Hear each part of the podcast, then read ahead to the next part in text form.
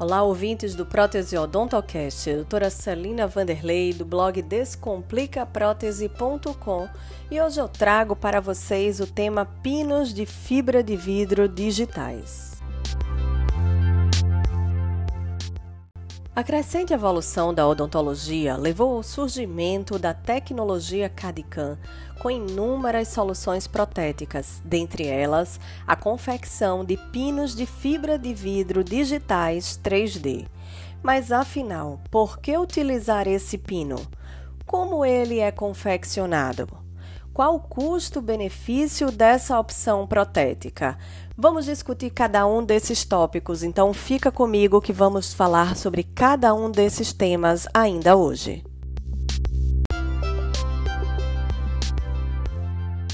Antes de discutirmos especificamente sobre o uso dos pinos digitais, precisamos entender melhor como funciona o fluxo digital na odontologia. Esse fluxo ele envolve três etapas: aquisição de imagens, que corresponde ao scanner, desenho ou projeto, que corresponde ao CAD, e a manufatura, que é o CAM. Então vamos conversar sobre cada um deles.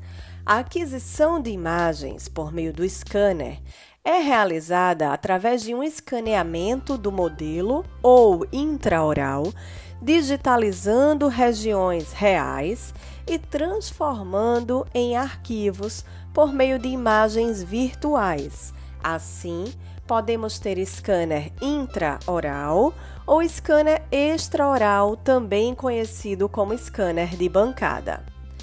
O desenho corresponde ao projeto referente à sigla CAD, Quer dizer que após a aquisição das imagens, estas são transferidas para softwares de desenhos e planejamento que estão inseridos geralmente no mesmo computador que foi conectado o scanner. Estes softwares possuem bibliotecas virtuais com variados tipos de anatomia dental, banco de dados de componentes protéticos e implantes dentais e podem se apresentar de duas formas: sistema aberto, o qual importa imagens de diversos scanners e envia dados para diversas máquinas de usinagem ou fresagem. E temos o sistema fechado, que só aceita o recebimento e envio de dados para máquinas específicas.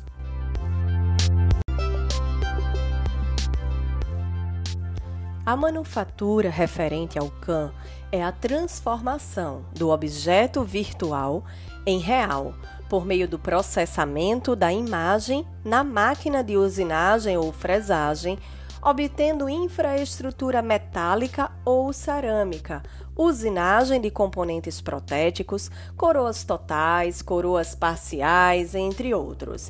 Este equipamento pode se apresentar de duas formas. A fresadora é um método de fabricação subtrativa, enquanto que a impressora 3D é um método de fabricação aditiva. Existe uma tendência no mercado de eliminar os pinos metálicos fundidos por dois principais fatores: alto módulo de elasticidade e não ser estético.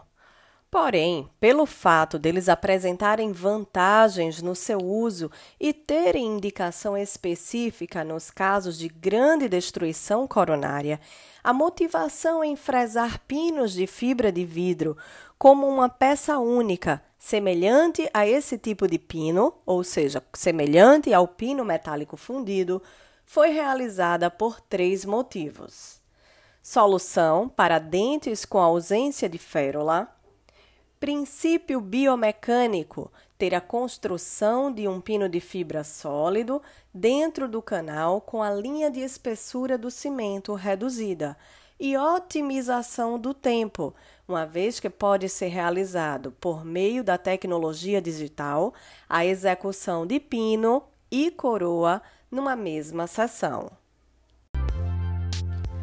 Mas como executar os pinos digitais? Existem quatro tipos de técnicas para execução desses pinos. A primeira delas seria por meio do padrão em resina, resina Pater ou resina Duralei, por meio de um escaneamento deste padrão. A segunda, a moldagem do conduto radicular e a digitalização do molde.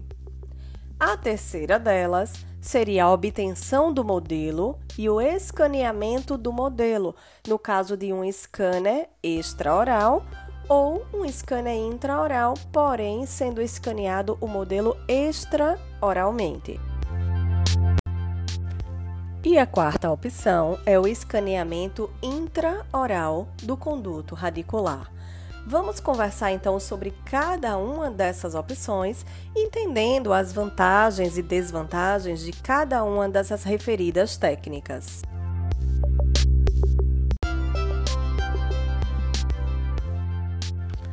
A técnica por meio da confecção do padrão de resina acrílica Duralei ou Pattern é realizada de maneira semelhante à modelagem dos núcleos Porém, uma vez que estejam prontos, estes são escaneados por meio de scanner extraoral, de bancada ou intraoral.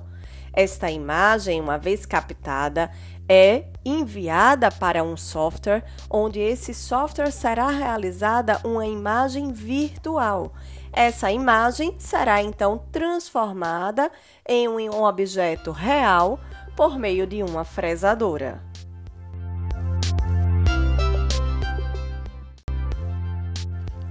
Outra forma de realizar a confecção dos pinos é por meio da moldagem do conduto, conhecido como técnica indireta. Após a obtenção do molde, o mesmo é escaneado sem que seja necessário obter o modelo, proporcionando maior fidelidade, pois elimina a alteração dimensional do gesso odontológico.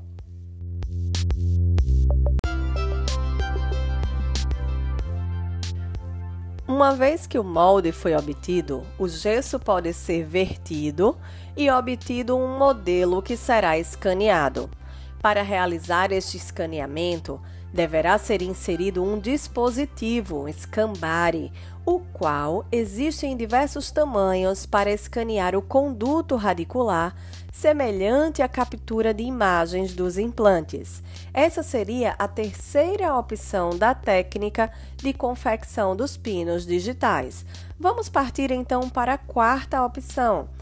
Para o escaneamento intraoral do conduto radicular, a técnica de captura pode ser realizada com o scanner diretamente no conduto ou com o auxílio de um escambare. Para qualquer uma das opções escolhidas para a confecção dos pinos digitais, é importante entender o fluxo digital na odontologia.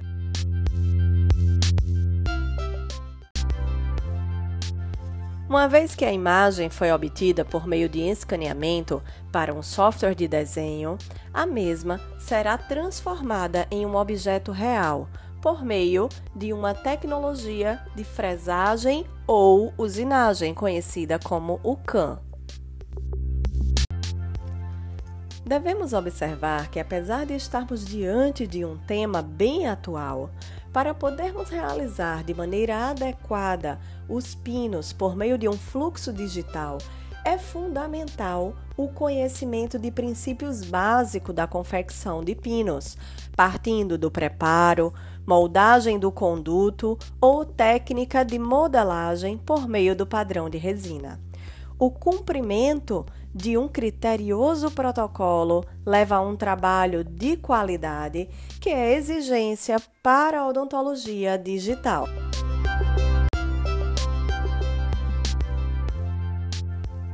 Se você gostou desse tema e outros relacionados à prótese dentária e atualidades na odontologia, eu convido você a visitar o nosso blog www.descomplicaprotese.com. Conheça as nossas novidades e aguardo você no nosso próximo podcast.